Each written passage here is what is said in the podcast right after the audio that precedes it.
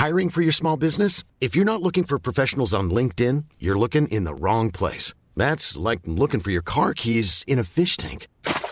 LinkedIn helps you hire professionals you can't find anywhere else, even those who aren't actively searching for a new job but might be open to the perfect role. In a given month, over 70% of LinkedIn users don't even visit other leading job sites. So start looking in the right place. With LinkedIn, you can hire professionals like a professional. Post your free job on linkedin.com/people slash people today.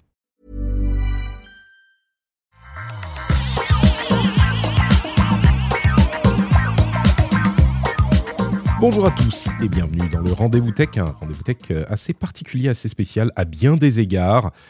Ah là là, mais je me souviens, il y a quelques années, quand je parlais dans un podcast, je parlais normalement. Et là, tu vois, bonjour et bienvenue dans le Rendez-vous Tech, un épisode si particulier. Euh, je suis en fait pas dans mon studio d'enregistrement habituel, je suis en, de passage à Paris et donc je suis venu voir l'ami Cédric Ingrand. Et donc, Comment vas-tu? Bah écoute, ça va euh, T'as pu sortir ton petit roadcaster Ah bah oui, mais euh, parce qu'on est là pour travailler. Enfin, c'est, euh, voilà, Patrick m'appelle en disant ah mais flûte, attends, je viens à Paris, je suis à poil, comment je fais pour enregistrer mon podcast? Je dis bah si, si seulement il y avait des gens dont c'était le métier. Euh, donc voilà, viens à la maison. Et voilà, et du coup, euh, bah, c'est vraiment un podcast euh, très différent parce que d'habitude, je suis seul derrière mon ordinateur euh, et enfin bon, avec quand même Twitch. hein. Bon, là, on n'est pas sur Twitch malheureusement, mais d'habitude, tous les mardis midi, on est sur Twitch avec la chatroom et tout. Mais là, je me souviens même plus de quand on a fait, enfin, j'ai fait un podcast en regardant la personne avec qui je parlais. Non, ça, je, moi, j'ai pas souvenir. En tout cas, c'était pas avec moi. Oui, mais c'était, je crois qu'on n'en a jamais fait ensemble. euh, en se En vrai, En non, non. j'ai pas souvenir. Non, non. C'est dingue. Et du coup, oui, c'est forcément une ambiance spéciale. On a aussi un programme un petit peu particulier parce que je me suis dit, bon, on est euh, comme ça, tranquillou, euh, dans les bureaux de Cédric. On va pas faire un gros sujet. On va euh, peut-être euh, se lever, se taper dessus. Non, on va faire plein de petits sujets sympas. C'est un petit peu, euh, tu vois, en Finlande. Alors attends, ça va revenir au, au- au sujet, mais en Finlande, la bouffe, la bonne bouffe, c'est pas leur première priorité, tu vois.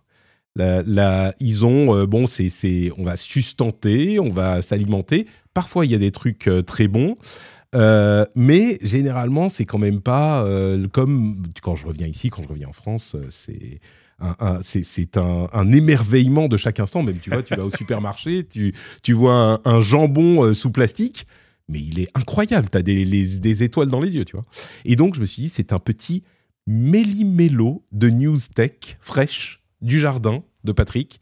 Et donc, on va avoir plein de petits sujets différents. Alors, on va cou- couvrir des sujets sérieux hein, quand même. Il y a de la cryptographie euh, avec euh, de l'informatique quantique. Euh, il y a des, des, des mouvements un petit peu suspects chez les influenceurs sur des, de la communication avec des sujets un petit peu limites. TikTok qui va partager de l'argent avec euh, des créateurs. Il y a des, un monde sans mot de passe. Enfin, plein de trucs vraiment intéressants. Des drones qui nous font Skynet. euh, Enfin, bon, plein de trucs vraiment intéressants. Mais euh, voilà, juste en ambiance détendue. Et d'ailleurs, dans l'esprit de cette ambiance détendue, je vais remercier Draxas, Steve Vil- Stern, François Ribollet et les producteurs de cet épisode, Derek Herb et Lethargic Pranda. Alors, il n'y a pas les petits effets sonores aujourd'hui, mais je vous fais des applaudissements comme ça en live. Bah, je peux t'en rajouter si tu veux, mais ça va pas être les bons. hein. Oui, non, non, non, il faut les juste, tu vois, précis. Mais merci à vous tous qui soutenez l'émission sur patreon.com slash rdvtech, évidemment. Vous le savez, toi-même tu sais, et c'est grâce à vous que cette émission existe. Et en particulier aujourd'hui, cette émission vraiment spéciale. Euh, et du coup, bah, avant de se lancer dans les euh, émissions, je vais quand même demander, enfin, dans les sujets, quand même demander à Cédric comment il va. C'est- Je suis ému. Ah mais il va, il va très bien. Moi, je suis ravi de t'accueillir ici euh, sur mon lieu de travail.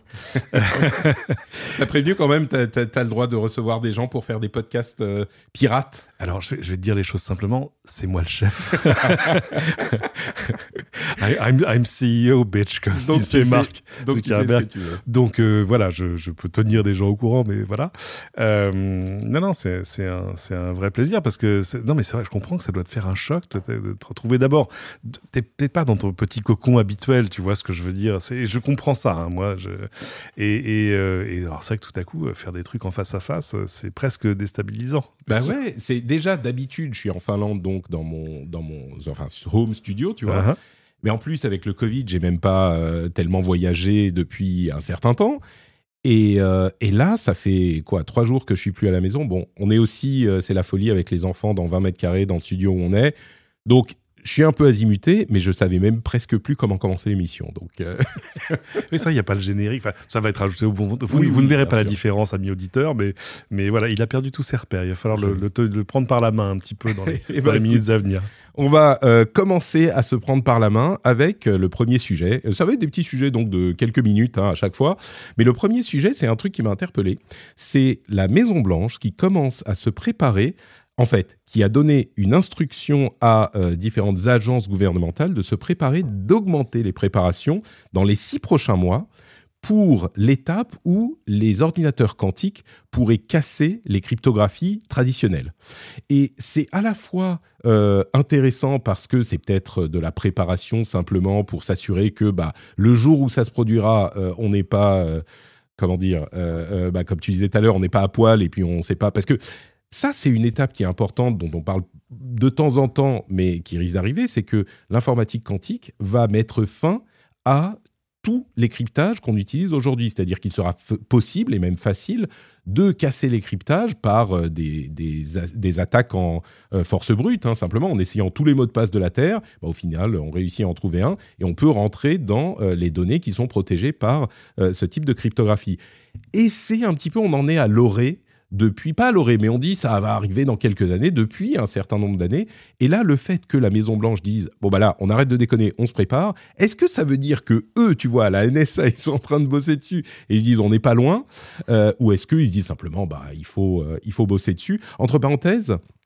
Aux euh, en Chine, ils ont aussi commencé à se préparer, non pas à l'informatique quantique, mais ils ont demandé à tous leurs agents, toutes leurs agences étatiques de se préparer à euh, ne plus utiliser de PC et de logiciels, et surtout de, de systèmes d'exploitation euh, qui ne sont pas chinois. Alors, je ne sais wow. pas quel euh, système d'exploitation ils utilisent là-bas, mais donc les, les organismes gouvernementaux ne pourront plus utiliser bah, Windows et Mac tout simplement, et utiliser des, des machines et des systèmes d'exploitation locaux. Bon, ça, c'est pas si surprenant hein, vu le contexte géopolitique, mais c'est surtout l'histoire de l'informatique quantique. Toi, tu crois que c'est euh... Je ne sais pas ce que ça nous dit de leur, de leur état, enfin de l'état de l'art de la technologie. C'est-à-dire que tu as raison de rappeler que ça fait partie de toutes ces choses, c'est dont on dit depuis très longtemps que c'est pour demain. Ouais. Mais c'est un peu comme demain au race gratis, c'est encore pour demain. Et euh, bon, là, là, le fait que ce soit la Maison Blanche qui s'empare du problème, c'est juste pour forcer toutes ces administrations à jauger leur état de préparation, en gros, à dire euh, et, et si demain c'était comme ça, qu'est-ce qu'on fait? Ouais. Et c'est vrai que ça pose, ça pose quand même mille questions, euh, mais euh, de, de, moi, ce que je voudrais savoir, c'est devant quel signal ils ont pris cette décision. Est-ce que de fait, quelqu'un les a poussés du coup de la NSA en disant euh, non mais c'est maintenant là. Ouais. Est-ce que je non mais voilà, posez pas de questions, mais c'est maintenant. Ouais. Euh, donc forcément, et si si la NSA y arrive, ça veut dire que d'autres y arrivent, y arrivent aussi, ou vont y arriver, ou sont ont déjà une roadmap pour imaginer ce que ce qui va se passer dans un an, deux ans, cinq ans, dix ans. Et et c'est vrai que c'est enfin c'est terrifiant pour plein de choses, hein, c'est-à-dire pour euh, tout, pour euh, le commerce, la sécurité, euh, la sécurité des C'est, je sais pas, c'est, c'est, euh, t'as l'impression de, de, de, passer une étape technologique majeure, tu vois ce que je veux dire? Même si ça reste encore très, euh, c'est-à-dire, tu vois, je, ton, ton quantum computer, tu peux pas encore lâcher sur Amazon, donc, donc on n'en est pas là. Mais mais... C'est-à-dire qu'au départ, ça sera sans doute l'apanage des États, c'est certain, ou de, à vrai dire, je dis des États, mais euh, les plus avancés dans ces domaines, euh, c'est peut-être des sociétés privées, hein, comme on le voit de, depuis quelques, quelques temps, mais ce que peut-être qu'on peut expliquer ce que ça voudra dire, euh, et à vrai dire c'est un petit peu flou, je t'avoue, même pour moi, mais parce que ça ne veut pas dire que euh, un ordinateur quantique va être euh, mis à la tâche de euh, rentrer sur votre compte Facebook.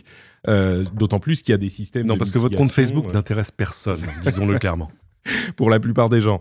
Mais euh, et puis il y a des, des affaires de, de mitigation, c'est-à-dire qu'un service en ligne, si il voit que euh, quelqu'un essaye de se connecter à un compte spécifique euh, dix fois en dix minutes, bah il va bloquer le truc, euh, il va il va mitiger.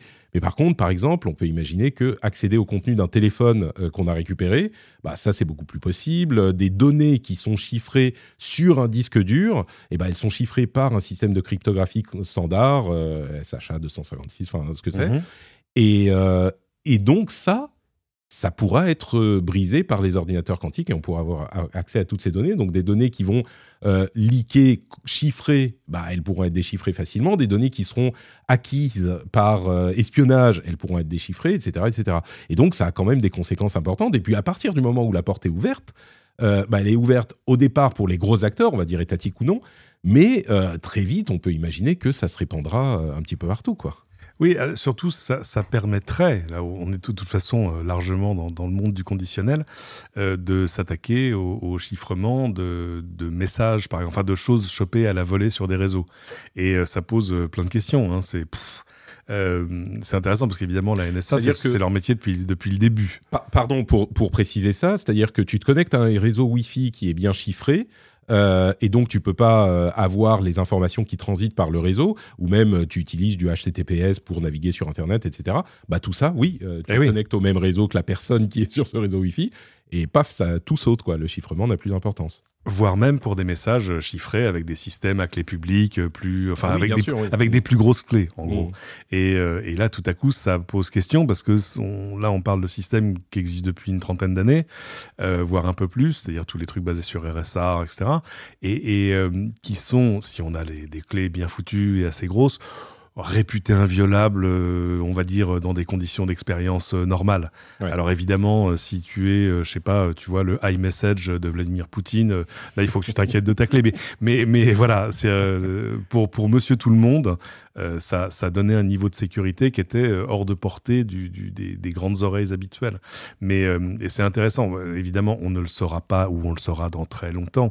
ce qui était, ce qui est l'état de l'art aujourd'hui de la, de la cryptographie, enfin de la décryptographie à la NSA par exemple. J'en profite comme à chaque fois qu'on parle de la NSA pour vous conseiller la lecture de deux ouvrages. Il y en a un qui a 40 ans, ce qui est l'ouvrage le, qui a révélé l'existence de la NSA à l'époque, qui s'appelle The Puzzle Palace. C'est absolument euh, sur euh, c'est quoi le, métier d'une agence d'espionnage dont le seul but est de capter tous les messages pour pouvoir les analyser plus tard. Euh, voilà, The Puzzle Palace, l'auteur s'appelle James Dunford. Ça se lit bah, comme un roman d'espionnage. Et tu as dit deux ouvrages. Ah oui, parce qu'il en a fait un autre juste après, qui, s'appelle, enfin, juste après, 10 ou 20 ans après, qui était la suite, qui s'appelait Body of Secrets, et qui là est encore un truc euh, extraordinaire. C'est l'histoire du XXe siècle vue au travers du prisme de la NSA. C'est-à-dire euh, toutes les, toutes les grandes plaques, euh, les grands événements, les grandes plaques tectoniques, géopolitiques, et vue au travers de ceux qui étaient à la NSA à ce moment-là et qui eux étaient chargés d'aller capter les messages, d'aller mettre des bretelles sur les câbles sous-marins, d'aller, enfin, voilà, c'est c'est passionnant. Mais commencez par le Puzzle Palace parce que malgré l'âge du livre, ça reste totalement actuel. Ça marche. Et du coup, bah, on saura peut-être un jour si euh, la raison pour laquelle les, la, Maison Blanche pousse les organisations d'État à, à, se préparer, c'est parce que ça arrive ou euh, c'est juste parce qu'il faut être prêt. Alors, je dirais une, chose, une, chose, quand même, c'est que si la NSA aujourd'hui était en capacité justement de, de, de, faire, euh, avec des ordinateurs quantiques secrets, euh, de la décryption à grande échelle, leur premier réflexe serait pas de pousser le coude de la Maison Blanche en disant faut que tout le monde euh, soit au courant. oui, c'est sûr, c'est sûr. Mais, mais du coup, euh, si la Maison Blanche le fait, on se dit que euh, c'est peut-être un indice qui pourrait pousser d'autres États à se préparer aussi. Euh, bah justement, à propos de sécurité, Apple, Google Microsoft et, à vrai dire, d'autres, on parlait de, sécurité des informations, euh, commencent à adopter les recommandations de la FIDO Alliance. Qu'est-ce que c'est que FIDO? C'est euh, merde, j'ai oublié ce que à quoi euh, correspondait le truc. C'est Identity Online. quelque chose pour Identity Online, c'est une, alliance, une organisation qui, oui, c'est ça, c'est Fast Identity Online. C'est une organisation qui euh, cherchent à euh, faciliter l'accès aux données sans mot de passe. En fait, leur but, c'est de faire disparaître les mots de passe et pourquoi est-ce qu'on voudrait faire disparaître les mots de passe? Bah Parce que les mots de passe, c'était bien à une époque où on en avait deux, trois. Aujourd'hui, on en a des dizaines, des, centaines.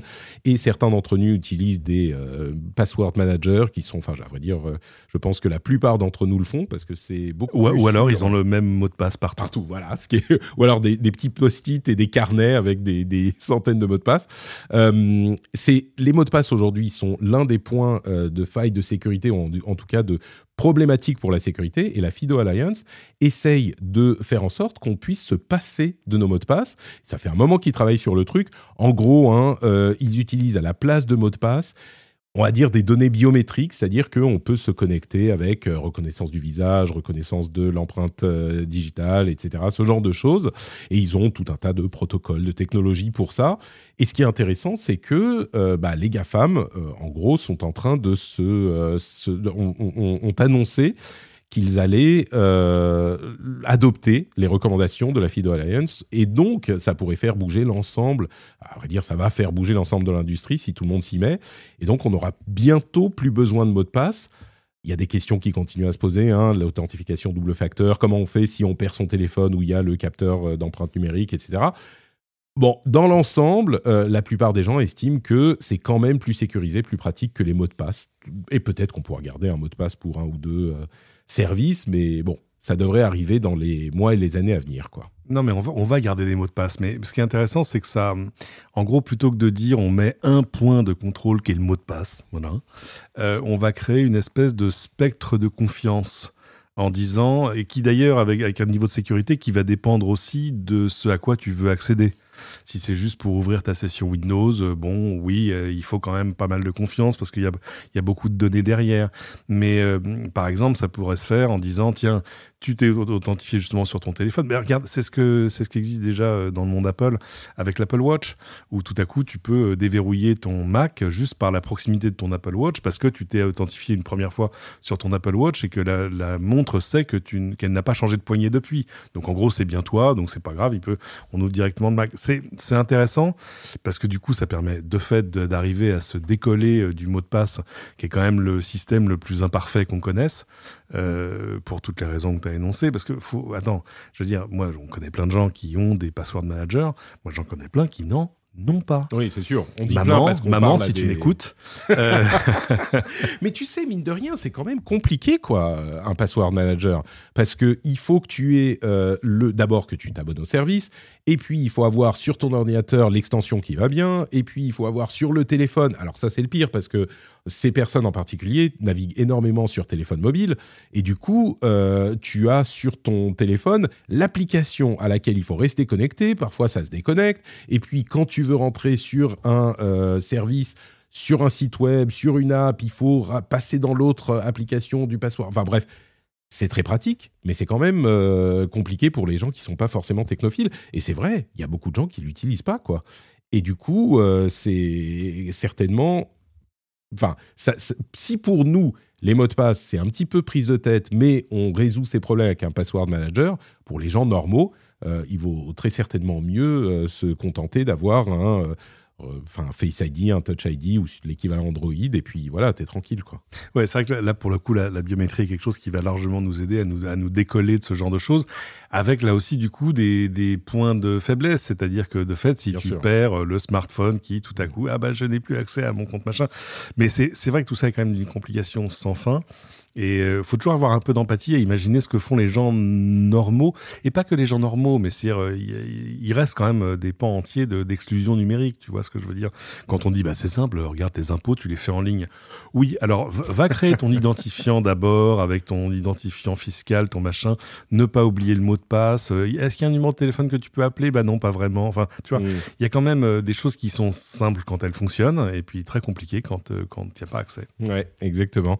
Donc bon. Euh, les, nouveaux euh, moyens de connexion recommandés par Fido, euh, par la Fido Alliance, ça ne sera pas forcément idéal, et je suis sûr qu'il y a beaucoup de gens qui vont faire remarquer les problèmes que ça pourra poser.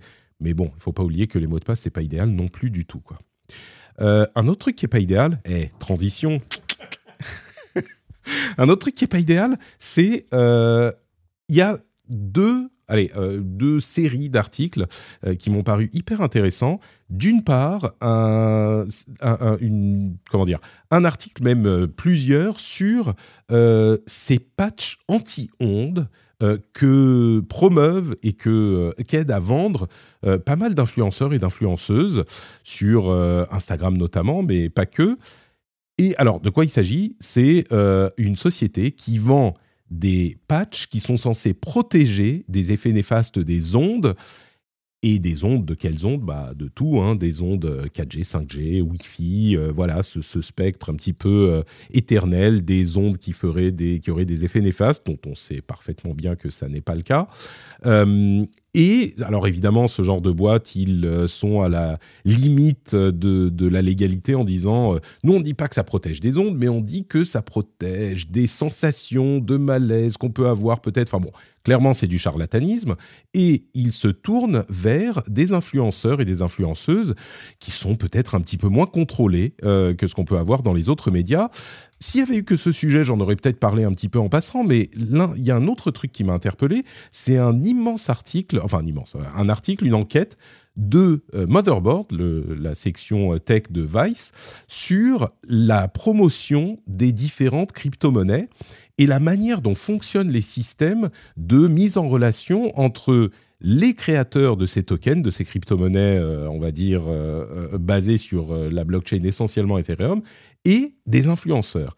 Et il y a un système, euh, je vous laisserai lire l'article qui est dans... Alors je ne sais pas si j'aurai le temps de faire la newsletter euh, cette semaine, mais elle est sur l'article et sur le compte euh, du Rendez-vous Tech, le compte Twitter il y a des systèmes automatisés pour mettre en relation des gens qui vont avoir des packages à 80, 120 dollars pour avoir tant de posts et tant de retweets par des influenceurs qui ont quelques milliers, bah, parfois beaucoup plus, de followers.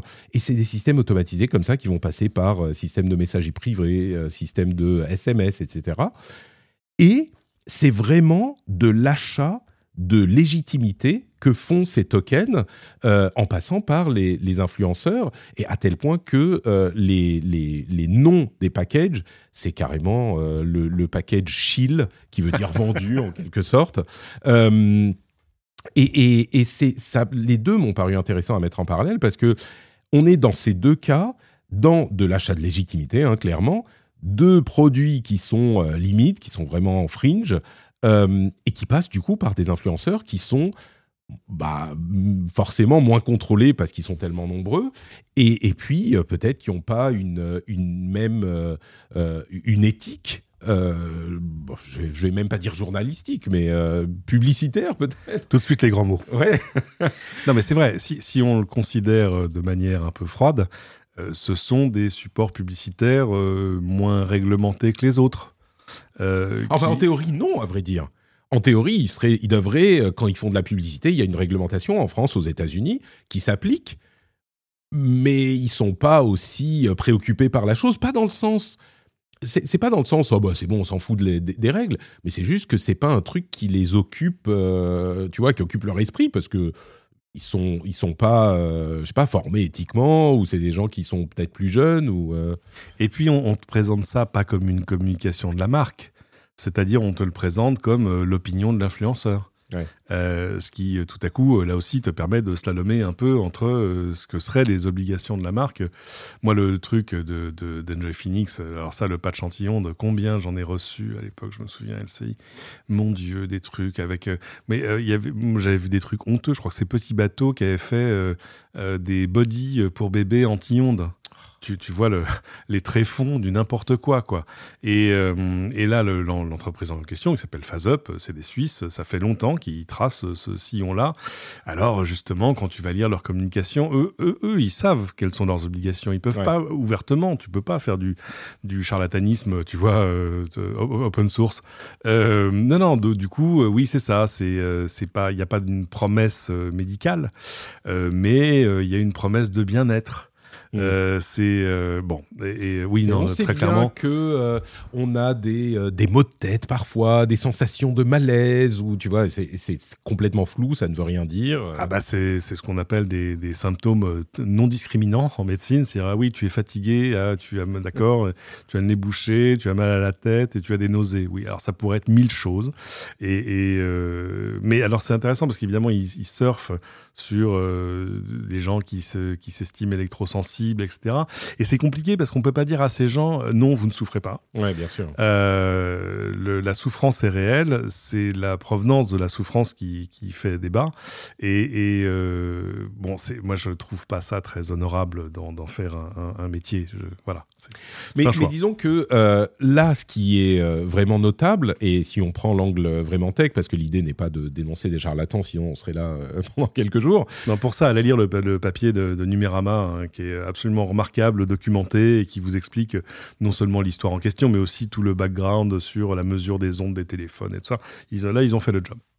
Et du coup, euh, oui, l'idée, c'est simplement de, euh, de, de, noter que, alors c'est pas une grande révélation, hein, mais, mais de noter que euh, se dirige vers euh, les influenceurs et les influenceuses. Euh, qui, et qui sont pas forcément que des petits. Et à vrai dire, tu mentionnais Enjoy Phoenix, qui est l'une des plus grandes euh, dans, dans, ce, dans cette campagne-là, qui devrait, elle, vraiment, elle devrait savoir, quoi elle devrait. Euh, en tout cas, elle devrait faire attention. C'est ça, au minimum.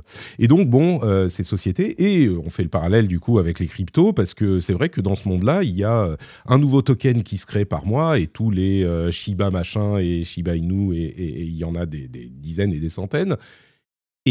Pour se faire connaître, pour faire connaître son projet, euh, bah c'est pas facile et il y a beaucoup de enfin bon on va reparler de, de, crypto un petit peu plus tard dans l'émission mais euh, bah oui tu vas tu passes vers, par des influenceurs et c'est pas toujours hyper clean quoi bah, là, en plus, c'est le Far West hein, sur oui. les cryptos. C'est-à-dire qu'on ne sait pas ce qu'on te vend. Enfin, voilà. Et, et de fait, sur, surtout, en fait, la, la, seule véritable exigence, c'est pas de dire est-ce que, vous, est-ce que ce que vous dites est vrai ou pas, parce que la publicité, c'est de la publicité.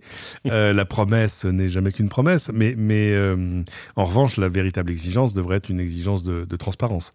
Euh, si euh, ce contenu est le produit d'un partenariat, j'adore le partenariat, d'un partenariat publicitaire, donc eh ben, il faut le déclarer.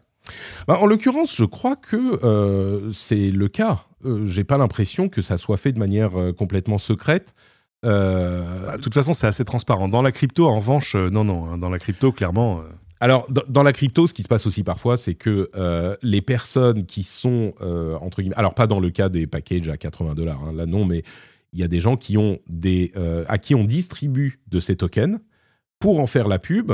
Euh, et on a vu des, là encore des personnalités de Hollywood, par exemple, euh, faire de la promo pour des, pour des tokens qui sont en gros des crypto-monnaies, qui sont, pas, qui sont basés sur une, sur une blockchain spécifique, encore une fois, très souvent euh, Ethereum.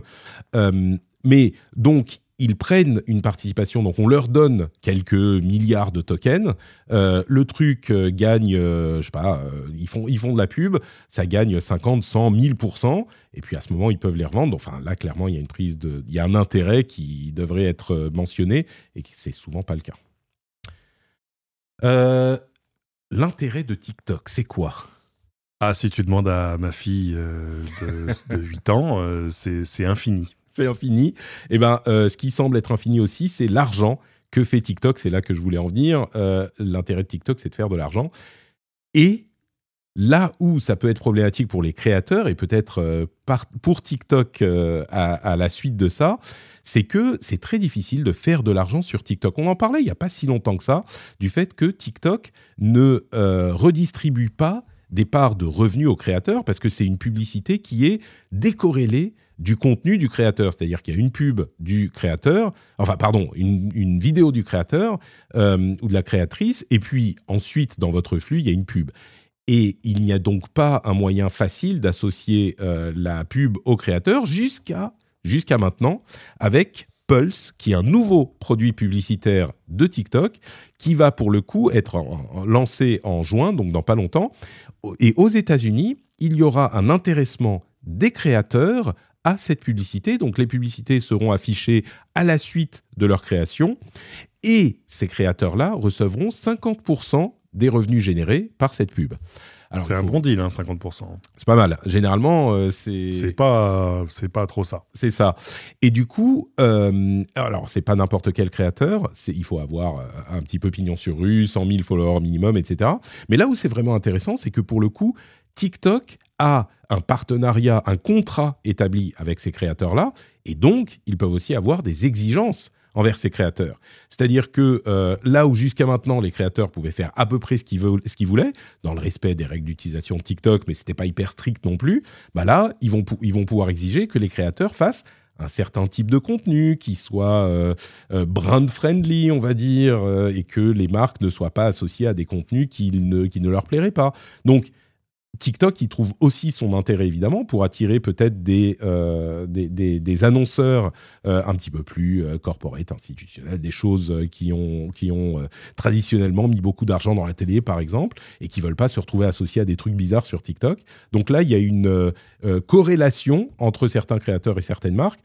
Et, c'est un grand moment pour TikTok qui commence aux États-Unis. Je suis sûr qu'ils étendront ailleurs parce que au-delà de la légitimation du contenu, bah, les créateurs vont pouvoir enfin gagner de l'argent avec la pub sur TikTok. C'est le début, quoi. Ça n'était pas possible avant, si je me trompe pas. C'est ce qui est assez fou, parce que, alors, du coup, les, les, créateurs de contenu trouvaient d'autres moyens de gagner de l'argent euh, par. Euh, enfin, plein de choses derrière. Partenariat, euh, par exemple. Avec, Partenariat, affiliation, enfin, toutes ces choses. Mais je trouve ça sain, en fait. C'est sain parce que ça organise euh, une filière de revenus pour des gens qui en font leur métier. Et euh, c'est un dur métier. Et, en plus, avec un, partage, bon, 50-50, euh, une régie publicitaire, ça prend pas 50% d'ordinaire, mais bon, quand tu es TikTok, je veux dire, tu vas aller où? Si, tu peux essayer d'aller chez Facebook, mais ça marche moins bien. c'est ça. Et puis sur Facebook, enfin, les, je sais pas comment fonctionnent les parties. Je, je, sais même pas sur, tu vois, des trucs comme Twitter, Facebook, même Instagram. Euh, les revenus publicitaires sur ces réseaux-là, à mon avis, je ne sais pas comment ça s'organise, hein, mais c'est ça doit être plus proche de, de, partenariat à la YouTube, quoi. Et, même YouTube, bon, YouTube, tu récupères une bonne partie des, revenus, mais les revenus sont minimes parce que c'est de la pub. Enfin bref, mais YouTube, là encore, tu as la pub qui est associée à ta vidéo, à toi alors que c'est pas le cas sur euh, les mises à jour euh, Facebook, euh, Instagram, etc. Donc c'est un truc qui est quand même notable là. Que, Et c'est quelque chose qui se manifeste aussi au travers de la qualité, j'ai envie de dire, alors avec toutes les guillemets que vous voulez, la qualité des vidéos et l'investissement dans le contenu. C'est-à-dire qu'il y a des choses sur TikTok qui sont absolument remarquables. moi, je m'amuse parfois, tu vois, à faire du death scrolling sur sur Facebook au travers dans, dans leur flux de vidéos. Le nombre de enfin de crétinerie quoi dans l'ensemble tu vois de trucs complètement idiots qui ah essaient bah, juste de te garder de te garder à regarder pendant trois minutes parce que je pense qu'il doit y avoir un truc qui, qui se déclenche justement sur la monétisation à trois minutes et pas avant euh, c'est grotesque et tu dis mais comment ces trucs font des millions de vues quoi Mais c'est des trucs tu sais on en parlait là aussi il y a quelques temps euh, les produits vidéo sur euh, Facebook alors c'est peut-être pas la, même chose pour tout le monde mais il y a une quantité de trucs genre vous n'allez pas croire ce qui se passe quand il saute de, du haut de l'immeuble machin et puis et ça fait durer 5 minutes 10 minutes où et personne ne saute du haut de l'immeuble c'est très décevant Euh, bah Facebook justement, tiens, euh, il semblerait, alors ça c'est pas avéré, hein, c'est pas confirmé, mais il semblerait qu'ils soient un petit peu en train de se désengager de la presse. Euh, Facebook, vous le savez, comme Google avait engagé des dépenses de soutien à la presse pour amener du contenu information sur la plateforme et il semblerait qu'il soit en tien, enfin, quand on dit soutien à la presse, c'est-à-dire qu'il les payait, hein, tout simplement, par différents programmes. Vous mettez du contenu ici, sous tel format, etc. Et eh bien là, il serait en train de se désengager pour euh, quitter un petit peu ce, euh, ce, ce, type de contenu, hein, Facebook on a l'impression que depuis quelque temps, ils ont envie de euh, d'être moins l'endroit où on s'informe et donc où il y a des controverses sur les sujets d'actualité, et plus l'endroit où euh, on prend des nouvelles de euh, Tonton René sur qu'on n'a pas vu depuis longtemps, ce qui peut aussi être problématique parfois. Mais mais donc c'est intéressant parce que on voit, il y a, j'en avais pas parlé dans l'émission, mais il y a une semaine, ils ont annoncé que ils allaient, je ne sais plus si c'est officiel. Oui, je crois. Oui, oui, si. J'ai même reçu un mail. Ils allaient euh, arrêter leur programme podcast. Il y a. Oui. dont, j'ai presque appris qu'il existait. c'est un peu ça. Mais moi, il m'a envoyé des mails depuis, euh, je sais pas, depuis un an. Euh, ah, venez mettre votre podcast sur notre plateforme, ça va être super cool, machin. Surtout mes podcasts anglophones, je sais pas pourquoi. Ah, mais ça c'est normal. J'ai jamais pris le temps de le faire, bah, heureusement, parce que maintenant ça s'arrête. Là, la presse euh, perd, j'imagine, pour certains organes de presse, ça va être une manne euh, qui vient de Facebook qui va disparaître. En, en fait, il y avait des, des accords euh, avec Facebook et, et plusieurs euh, supports, mais alors c'est des choses qui ont évolué au, au travers du temps, euh, avec souvent des accords là pour le coup, pour que des médias produisent des, des formats, des choses spécifiques euh, pour Facebook et uniquement pour, Facebook. Ça, ça me paraît, euh, voilà. Euh, ce qu'on voit surtout, c'est une réorientation, mais qui existait déjà. C'est pour ça que je, je suis pas sûr de comprendre l'explication le, le, vers des contenus beaucoup plus vidéo qu'écrits, en fait. C'est une orientation clairement, euh, mais, mais pas, pas d'information, tu vois. Ce qu'ils veulent, c'est euh, de la création vidéo, y compris sur Instagram, euh, qui s'oriente beaucoup sur la vidéo, parce que c'est là qu'ils peuvent, ils peuvent trouver. De la croissance mais, mais, mais pour la, la, presse, finalement, qui était euh, clairement, alors qui est, pas en, qui est toujours en situation de difficulté parce que c'est toujours compliqué, mais qui était, on, on s'en souvient, aux, aux abois, je dirais, qui, qui réclamaient de l'argent des GAFAM il y a euh, quelques années encore, et je suis sûr qu'ils le font encore. Oui, il le, qu le fait encore. Hein, oui. Et bien là, Facebook, euh, tout simplement, ils disent, bah ok, on va. Enfin, ils disent non, mais les rumeurs disent que euh, ils vont simplement arrêter, et donc c'est terminé. Euh, plus de plus de subventions à la presse. Alors, il faudra voir quand même si le partage des contenus sur Facebook ne donnera pas lieu à des demandes de la presse, parce que c'est ce qu'ils faisaient un petit peu sur sur euh, Google News finalement. Oui, tout à fait. Oui. Encore que Google News c'était un petit peu une, une devanture, euh, on va dire un kiosque, euh, donc on pourrait arguer du fait que machin, quand c'est partagé sur Facebook par Tonton Droné justement, je sais pas si on pourrait. Euh, bah, c'est difficile, d'autant qu'il faut jamais l'oublier. Hein, les supports de presse, quels qu'ils soient d'ailleurs, ont un contrôle assez précis de ce qui est publié ou pas sur ces réseaux. Euh, C'est-à-dire, euh, c'est pour ça que moi, parfois, quand j'ai lu quand même des, médias qui disaient non, mais c'est terrible, Google nous pille. Je dis, mais tu rajoutes deux lignes dans ton, dans ton code HTML et tu seras plus pillé du tout. Hein. tu seras plus, ça sera d'ailleurs plus sur Google. Ou d'ailleurs, tu peux faire le choix d'être sur Google, l'index, mais pas Google News. Il y a plein de, voilà, tout ça est vraiment du sur mesure. Donc, c'est dur de passer derrière en disant, oui, bon, c'est vrai, vous m'envoyez beaucoup d'audience, mais j'aurais aussi un peu d'argent, s'il vous plaît. c'est un peu compliqué. Et, et idem sur Facebook. Et là, tu as raison, quand c'est de fait ton frère, ton cousin, ta petite sœur, ton voisin qui partage un, un, article, ça va être dur pour le support de dire à Facebook, mais maintenant, il faut me payer. Donc, euh, c'est quand même plus facile euh, d'essayer de, de, conclure des accords en disant on va vous fournir des contenus euh, différents, plus adaptés, euh, plus en ligne avec ce que vous voulez. Et, et c'est vrai que Facebook a quand même beaucoup souffert d'être une source d'information pas terrible. Euh, donc euh, je, voilà, tout ce qui permet d'avancer est, est, bon à prendre, même si je je sais pas, je sais pas comment on va arriver à, à sauver le soldat Facebook et s'il le faut d'ailleurs. Ça, c'est une question encore plus vaste qui est peut-être encore plus intéressante. Euh, notons tout de même, je ne sais pas si tu, me, si tu seras d'accord avec moi, euh, que par rapport à, vous vous souvenez, on parlait beaucoup justement de Google News et des demandes de la presse, surtout européenne, euh, d'être compensées pour l'utilisation de contenu, etc., de leur contenu. Euh, J'ai l'impression que depuis quelques années, c'est la plupart de ces médias ont diversifié leurs sources de revenus. Il y en a beaucoup qui ont des, euh, des, offres premium, on peut s'abonner. Euh, la plupart des grands sites de presse, je crois, ont des formules d'abonnement. Alors l'essentiel, je, je, je connais plus de grands sites de presse, par exemple de grands sites de quotidiens généralistes, euh, qui n'est pas de version payante. C'est ça.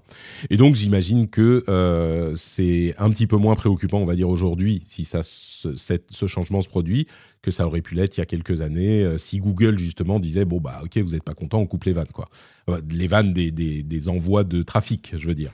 aujourd'hui c'est un petit peu, même si bon, si Google fait ça demain, c'est quand même compliqué pour eux. Ça reste un, un, un élément important. Euh, Juste, puisqu'on parlait de podcast sur, euh, sur Facebook, euh, est-ce que tu as lu le rapport de l'IAB euh, et, de, et de PricewaterhouseCoopers. C'est ça. Sur le fait que toi et moi devrions rouler sur l'or, si, si j'en crois les, si crois les chiffres.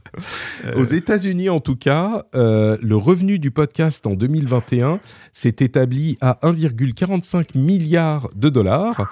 Et alors 1,45 milliard, ça ne veut pas forcément dire grand-chose, mais euh, c'est une progression de 72% d'une année sur l'autre, et ils, euh, attendent une progression euh, qui continue à être impressionnante, presque 50% pour l'année prochaine, et, et, les revenus donc devraient s'établir à 4,2 milliards en 2024, quand même une croissance vraiment notable. Alors, il y a peut-être un effet Covid, hein, c'est-à-dire que d'un coup, euh, il y a eu quand même beaucoup plus de podcasts écoutés, etc. Mais il faut peut-être le mettre aussi en regard du nombre de podcasts créés pendant la même période, qui a apparemment triplé. pour les écouter. Hein. Ah, c'est tout ce qu'on leur souhaite, mais euh, c'est un gâteau qui s'est agrandi, mais dont, le nombre de parts a aussi cru. Donc, euh, mais au moins, c'est vrai que ça, ça soutient une, une, réelle économie.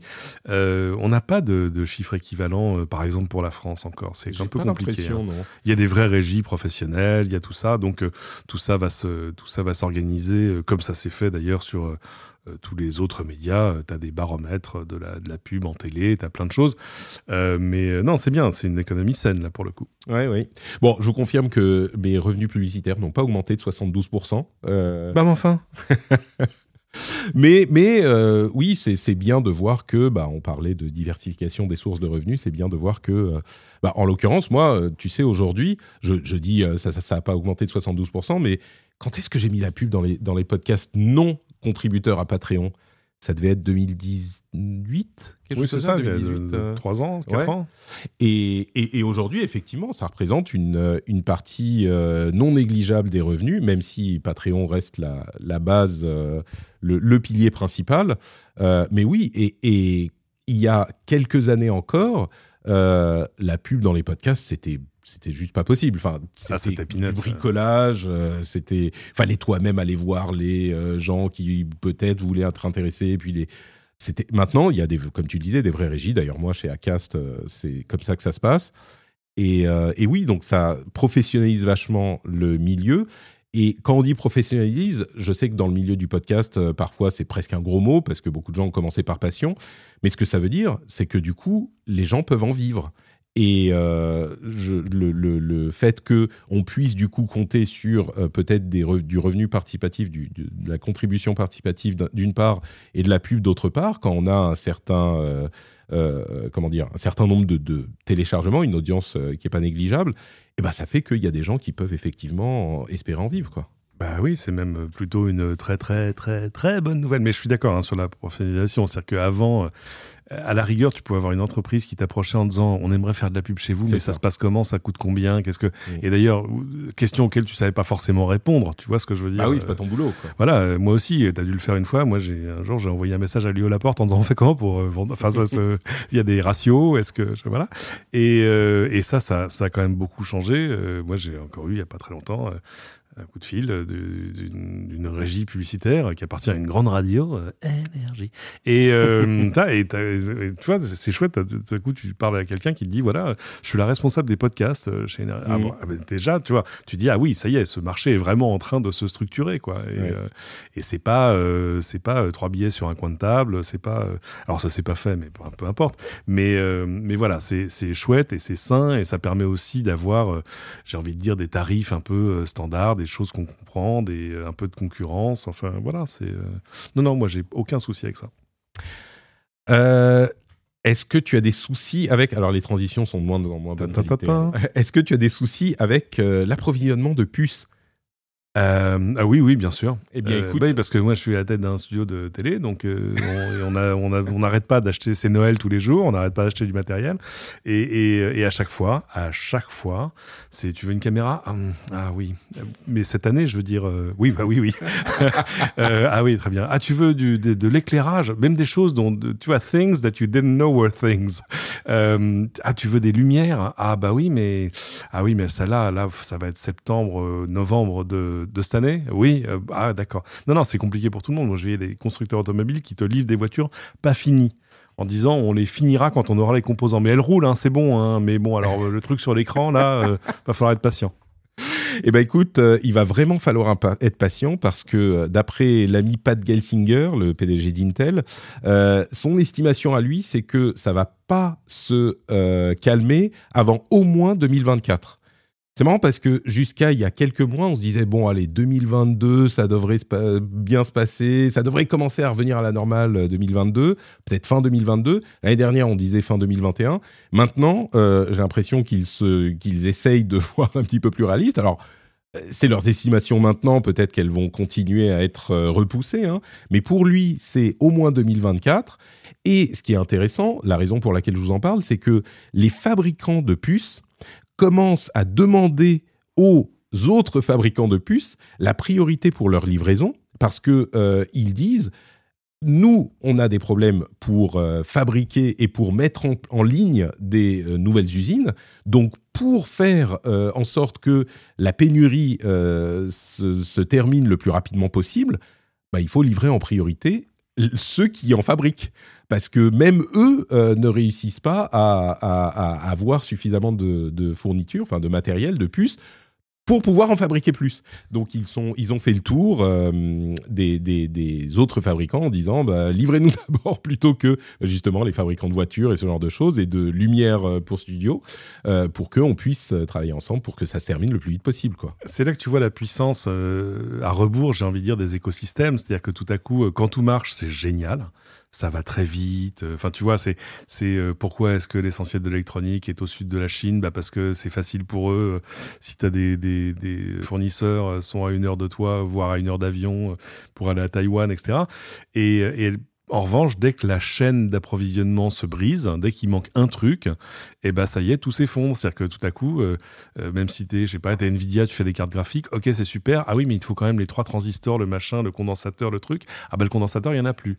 Ah ben mais on fait quoi, chef? Ah ben faut en trouver un autre. Ah mais faut tout redévelopper. Enfin, et là c'est un bordel sans nom. Et, et euh, non non, il y a des gens qui doivent jongler en ce moment.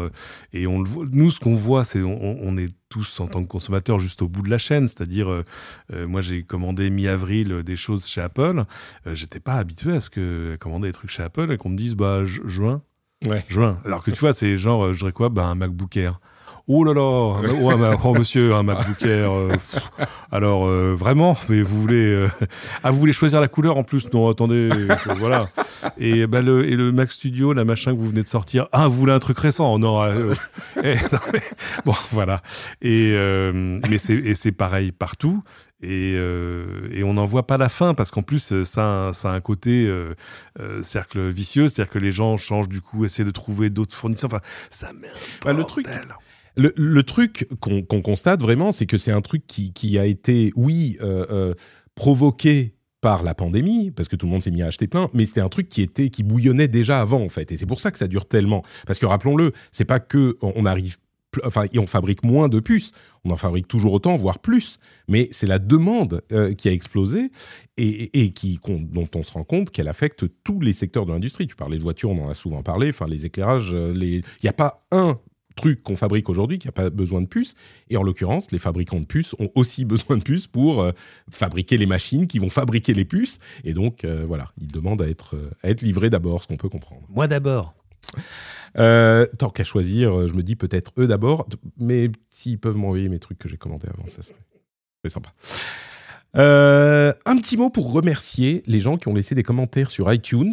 Euh, j'avais demandé sur Twitter pour le, rendez-vous tech et le rendez-vous jeu euh, si les gens pouvaient laisser des commentaires parce que vous savez, on a ce petit moment au réveil où on voit qu'il y a des gens qui ont mis des commentaires pas gentils, pas juste, pas juste pas gentils, mais juste pas constructifs, on va dire, pour rester poli.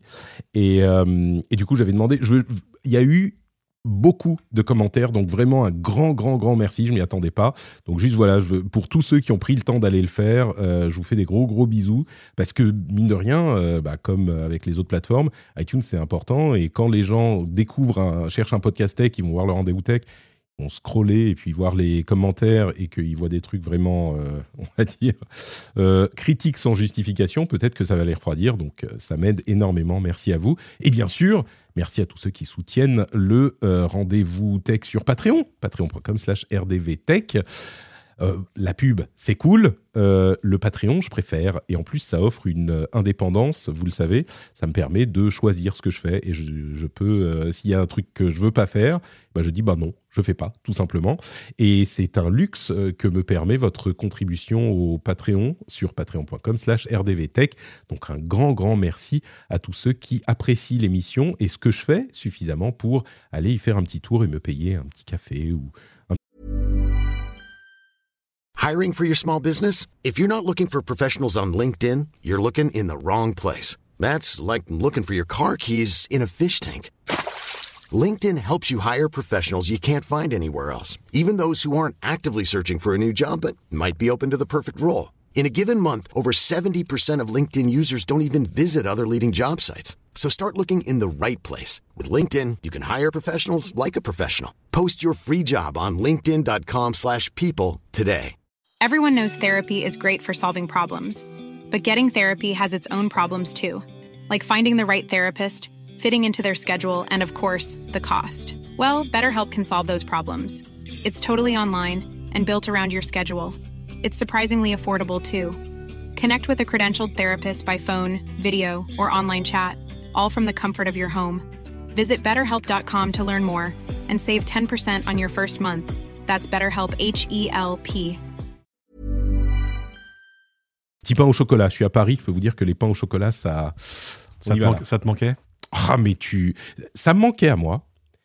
Mais en plus de ça, j'avais très hâte que mes enfants comprennent ce qu'est le, le plaisir d'aller à la boulangerie le matin. Ah tu ouais. sais.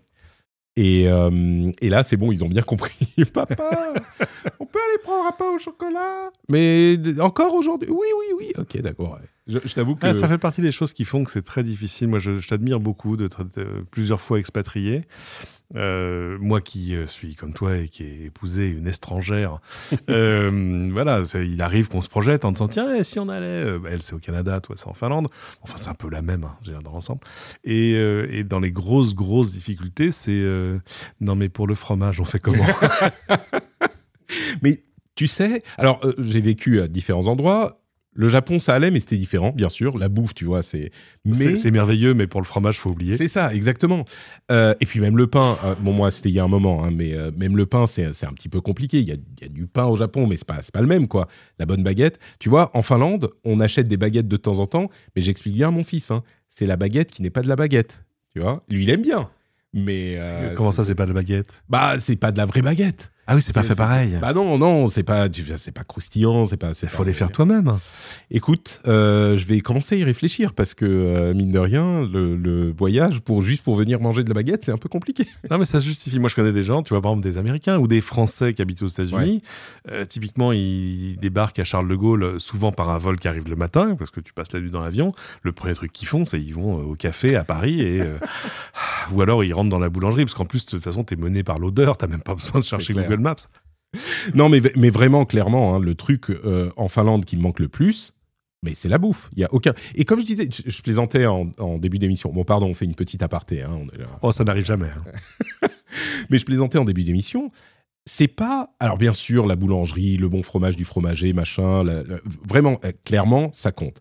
Mais le truc qui compte le plus, en fait, c'est au, au- au- quand tu vas faire tes courses, comme quelqu'un de normal qui va pas forcément bouffer, euh, tu vois, chez le traiteur euh, tous les jours. Tu vas faire tes courses, tu vas acheter des trucs dans le supermarché. C'est là que ça, ça devient vraiment pénible au bout de euh, quelques mois, quelques années, parce que la qualité de la bouffe, c'est vraiment pas la même. Ah bon? Ah mais, bah, non, mais ça n'a rien à voir. Ça Ah, rien à voir. Mais, mais ils n'ont pas, ils ont pas la culture. Ils ont pas le même beurre, ça, je sais. Ah ben alors ça, moi, un pote de ma femme, il venait en France, il prenait des, des glacières, et il mettait son beurre dedans, il achetait son beurre en France et il le ramenait en Finlande. Tu vois, il se faisait des stocks pour quelques semaines, euh, enfin quelques temps, euh, à chaque fois qu'il venait. Ah, je connais Ah, des gens qui ont fait un, business à importer du beurre bordier, tu vois, qui est du beurre de Mhm. très haute volée, euh, aux États-Unis, comme ça. T'imagines importer du beurre, le truc le pas le plus stable au monde dans l'ensemble. Et non, non, il y, a un- il y a un business derrière ça, parce que c'est vrai que non, mais de toute façon, vous n'estimez pas le bonheur. La, la France est un paradis peuplé de gens qui sont persuadés qu'ils sont en enfer, et euh, il suffit d'aller d'aller faire un peu des tours à l'extérieur pour voir que oui, il y a plein de trucs passionnants dans le monde, mais mais quand même, euh, voilà, vous ne trouverez jamais le même croissant. Exactement, le même croissant ou, je vais, je vais faire plaisir à des gens, ou la même chocolatine. Euh, tiens, euh, il y a un truc qui va faire plaisir aux fans euh, d'Android, peut-être, même si à vrai dire, tu sais quoi, la plupart s'en foutent. Euh, Google I.O. arrive demain, donc euh, petite estimation rapide. Qu'est-ce qu'il y aura? Pixel Watch, la, la Ouais, première enfin, montre. ça y est. Ouais, première montre de Google. Euh, ils ont beaucoup collaboré avec la, la Galaxy Watch 4, donc euh, ça sera peut-être un truc comparable. Un nouveau téléphone, un Pixel 6a. Euh, toutes ces dernières années, il y avait, après le- la présentation du nouveau Pixel, le truc un peu moins cher, la version A qui était présentée à la Google I.O. Et puis des nouveautés pour Android 13, des Pixel Buds Pro, qui serait donc une version un petit peu plus chère des Pixel Buds, comment il s'appelle? A Series, je sais plus, qui avait été présenté il y a, il y a quelques temps. Mais bon, vraiment, le, la grosse star, ça devrait être la Pixel Watch. c'est un move intéressant de Google parce que on sentait qu'ils abandonnaient un petit peu les. Euh, on en parlait la semaine dernière d'ailleurs. Ils abandonnaient un petit peu les l'informatique portée, les montres, ce genre de trucs. Et puis ils ont racheté euh, Fitbit. Et, là, tout à coup, euh, la Pixel Watch revient et, on sent. Alors, c'est peut-être que je présume un peu, mais on sent que c'est parce que l'Apple Watch ne s'étant pas cassé la gueule et au contraire continuant à trouver sa place, bah, Google se dit OK, sur ce truc, on a peut-être fait un pas en arrière, mais là, euh, il faut qu'on ait notre, notre offre aussi. Quoi. Même si c'est incomparable en termes de chiffres, mais évidemment, ils ne peuvent pas se, se, se désengager totalement d'un marché qui est un marché réel maintenant, et qui en plus marche main dans la main avec, euh, avec le reste de leur écosystème, etc. Même si, bon, tu vois, il y a toujours les, mêmes questions autour du Pixel chez Google, parce que ils font des chouettes smartphones, ça se vend, ouais, petitement, enfin, c'est pas, voilà, et euh, avec toujours cette, cette vertu qui est de dire non, non, mais on montre le chemin aux autres constructeurs et on, en gros, on met, la barre là où on veut que le niveau des smartphones soit. Ok, je sais je sais pas si ça marche pour eux, mais euh, au moins ça permet d'annoncer des trucs à Google I.O. Et euh, la Pixel Watch, oui, il y a cette question de d'écosystème parce que euh, mine de rien, sur ce point, bah, les watch Android, il y en a, hein, euh, ça existe, mais c'est pas aussi intégré que l'Apple Watch l'est à l'écosystème Apple. Et du coup, peut-être que là, ils vont faire des choses qui seront intéressantes, pas tant du point de vue de la watch en elle-même, même si oui, on pourra avoir des choses intéressantes, mais peut-être l'intégration au reste de l'écosystème Android qui pourrait être un petit peu plus motivante pour les autres constructeurs. Et c'est vrai que Samsung sur ce point fait déjà les choses très bien avec, euh, son écosystème à, eux. Euh, tiens, en parlant de mobile, euh, Epic relance Fortnite sur iOS. Comment Comment ont-ils fait? Oui, eh bien évidemment, c'est par le cloud gaming, le streaming de jeux vidéo, et en partenariat avec Microsoft. C'est-à-dire que, bah, pour le coup, Apple n'autorise toujours pas les apps de streaming de jeux vidéo. On va pas vous refaire tout le film, mais Epic, qui est plus qu'en froid avec Apple, puisqu'ils voudraient pouvoir euh, installer leurs apps et leurs euh, leur, euh, magasin d'apps même sur les appareils iOS et se, défaire de la commission de 30% d'Apple, et ben, ils ont provoqué le retrait de Fortnite de l'App Store. C'était il y a un moment, hein. ça fait quoi? Ça fait plus d'un an déjà? Longtemps. Ah oui, ça fait presque deux ans. Ouais. Eh bien, ils reviennent donc sur iOS par le Xbox, Xbox Cloud Gaming, le service euh, Game Pass de Microsoft. Vous savez, hein, c'est ce service d'abonnement euh, pour lequel on paye entre 5 et 15 euros, on va dire, par mois. On a accès à tout un catalogue de jeux y compris quand on prend l'offre Ultimate qui est la plus chère, euh, en streaming de jeux. Donc pas besoin d'avoir une machine puissante, on, puissante, on peut même le faire par le navigateur. Le jeu s'exécute sur les serveurs de Google, euh, un petit peu comme euh, Netflix qui vous envoie en streaming votre, votre série ou votre film. Et on a la manette dans les mains et on joue sur les serveurs de Google, mais à distance.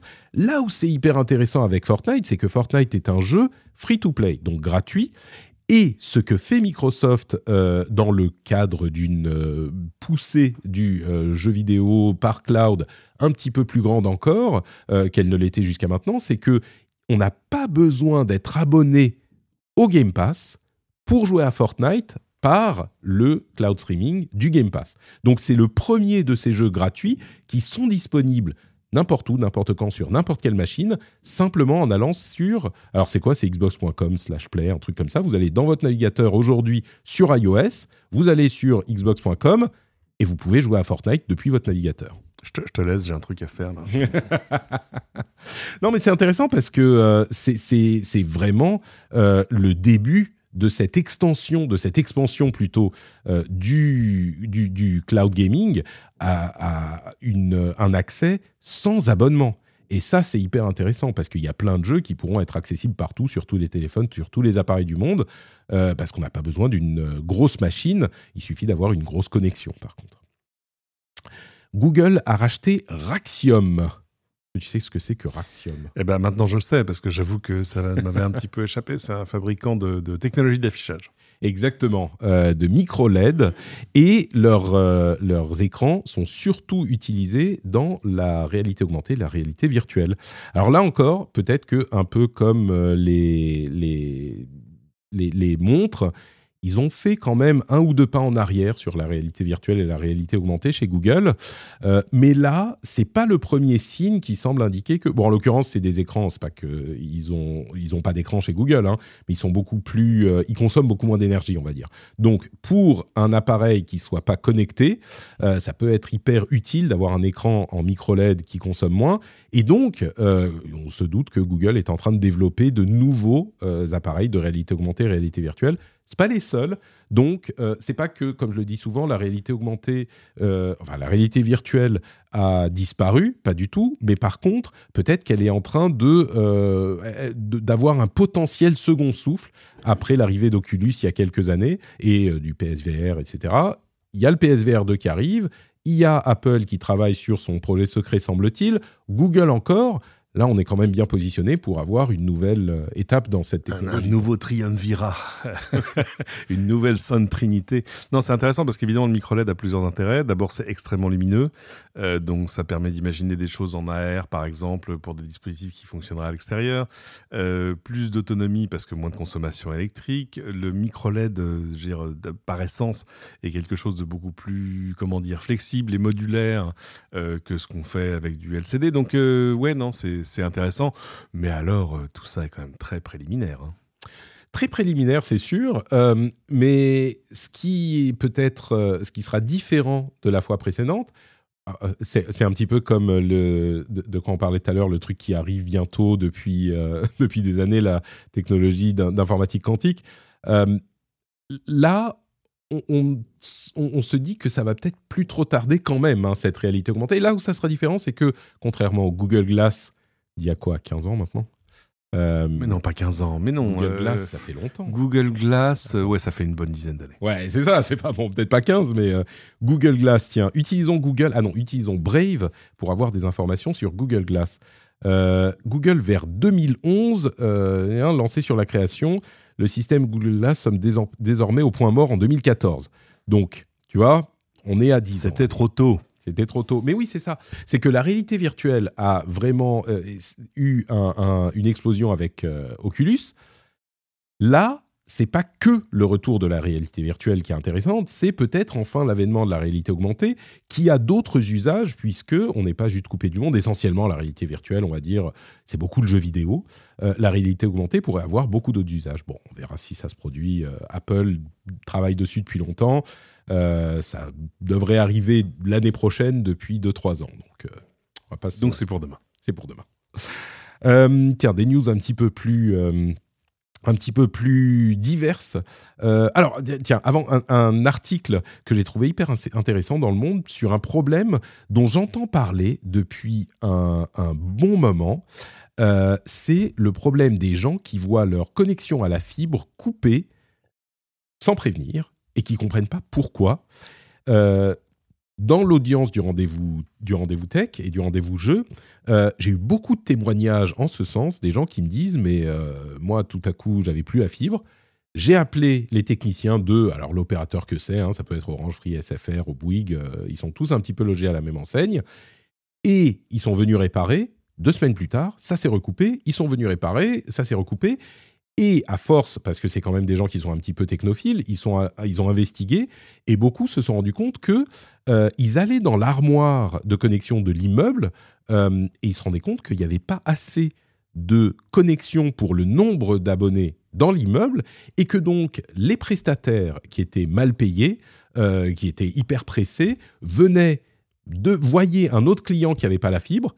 Et ben, clac, tu débranches la fibre de, de- de quelqu'un au hasard, tu branches ton client, tu peux euh, appuyer sur le bouton euh, opération effectuée. Problème résolu. Voilà.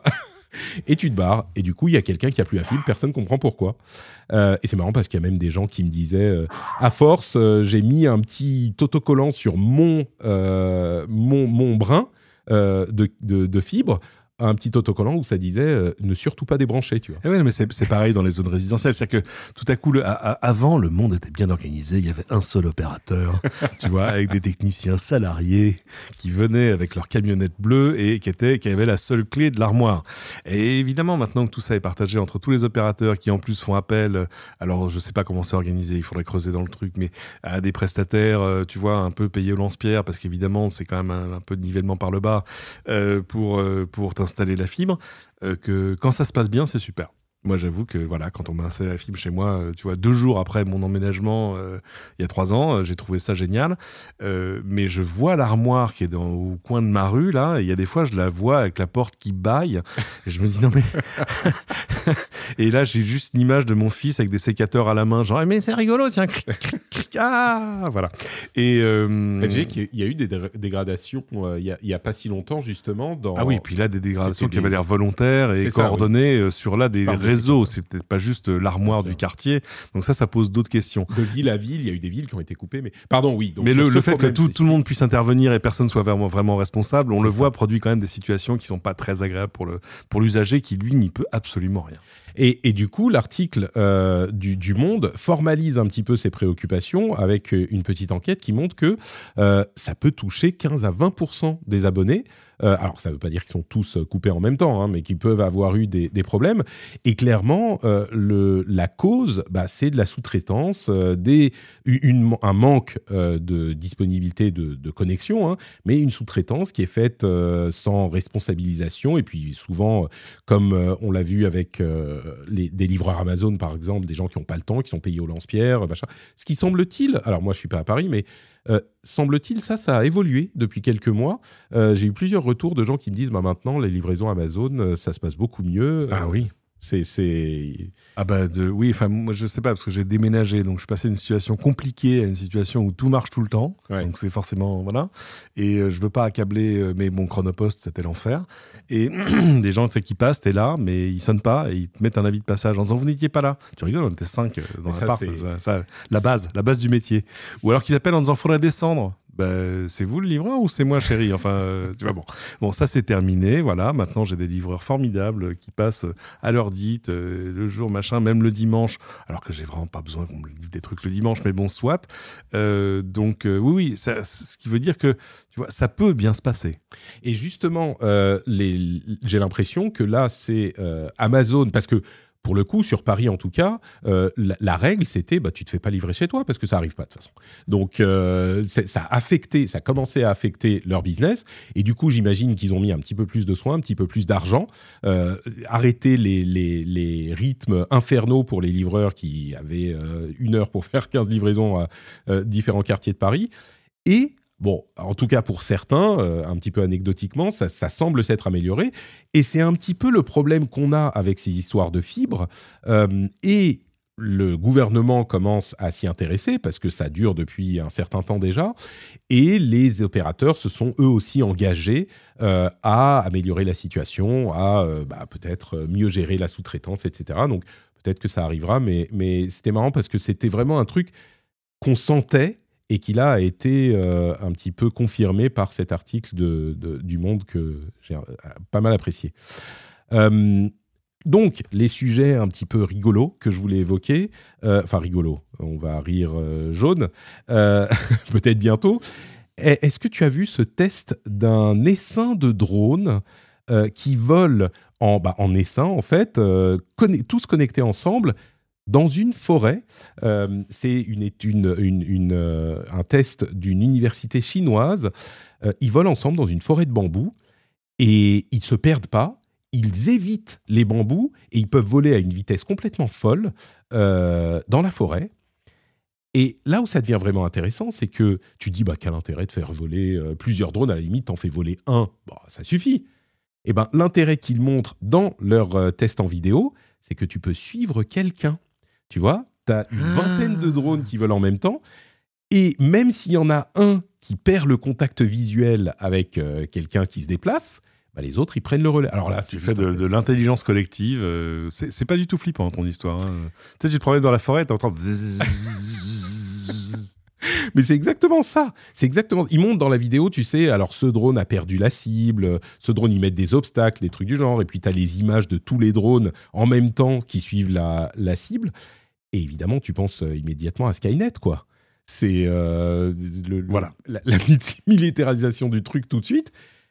Et bah oui, du coup, les drones, euh, ils te suivent, ils perdent plus parce qu'il y en a 20 qui sont sur toi. Et il leur manque un petit canon pneumatique avec des aiguilles empoisonnées et on est bien. on rigole, mais oui, à moitié. Euh, L'autre truc que je voulais mentionner, qui part un petit peu de la tech, mais ça me semblait euh, intéressant, c'est euh, de la recherche qui, de la recherche dans la décomposition des plastiques. Par des enzymes. Alors, ça existe déjà, hein, des enzymes qui vont décomposer les, plastiques, mais là, il y a de nouvelles enzymes qui décomposent en quelques heures au lieu de plusieurs jours, plusieurs semaines et qui peuvent du coup décomposer le plastique. Alors oui, évidemment, euh, la vraie option, c'est d'arrêter d'utiliser du plastique, c'est ce qu'il y a de mieux, mais c'est pas possible partout. Euh, et puis c'est pas, il y a des endroits où vraiment le plastique est hyper pratique et, on peut pas faire euh, sans. Donc voilà, la recherche du, dans le domaine de la décomposition du plastique, au lieu de le laisser se décomposer en 200 000 ans, bah, ça pourrait offrir une option pour euh, certains cas extrêmes où euh, il peut être euh, nécessaire d'en avoir. Parce que pour l'instant, on, on, essaie de, tu vois, d'apaiser sa, sa conscience en disant non, non, mais je l'ai mis dans le bac bleu. je recycle. Donc c'est bon. Euh, oui, mais ce qui se passe après, hmm, bof. Exactement.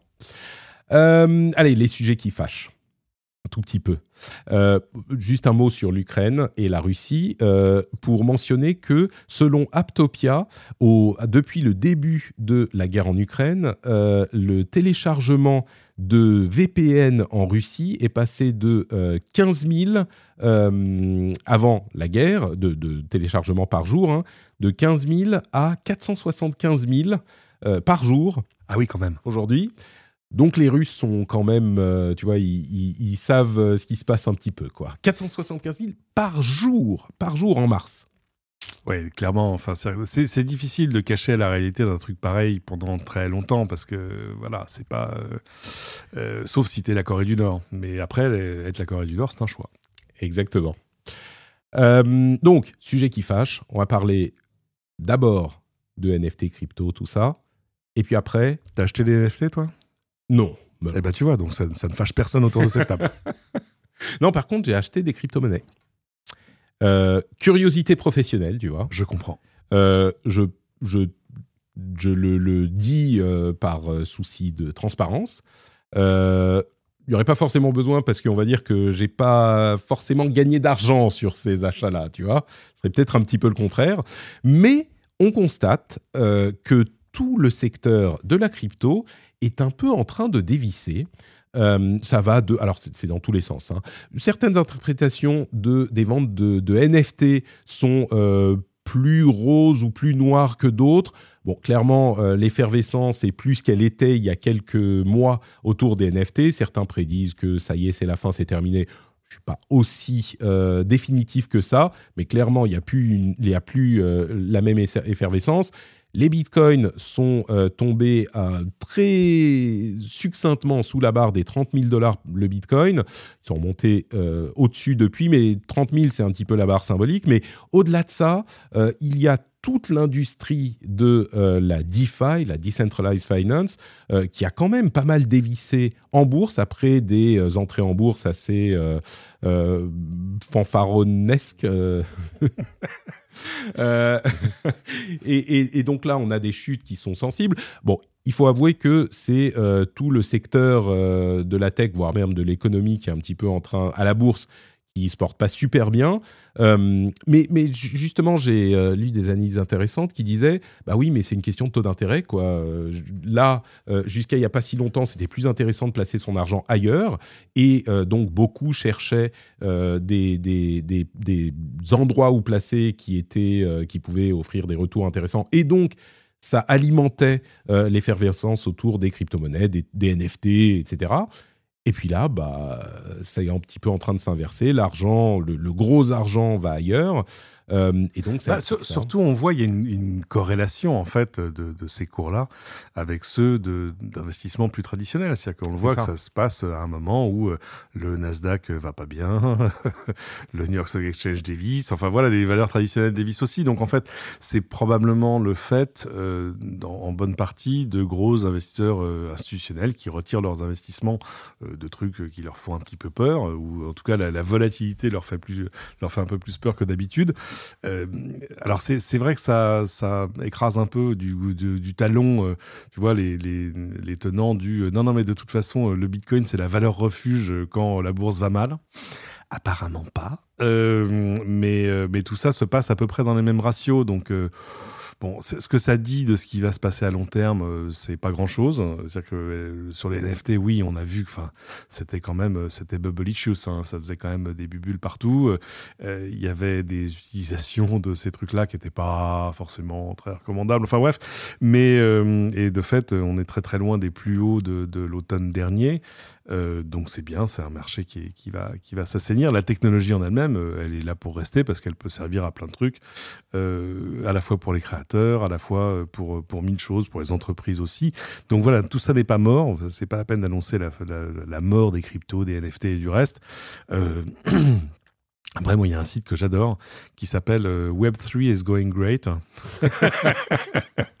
et qui justement recense toutes les nouvelles euh, avec, euh, tu vois, l'argent vol- volatilisé, les, fou- les, les trucs effondrés, les projets qui n'existent plus, les créateurs de, de coins qui répondent plus au téléphone. Enfin, voilà, bref, euh, je, je vous le recommande chaudement.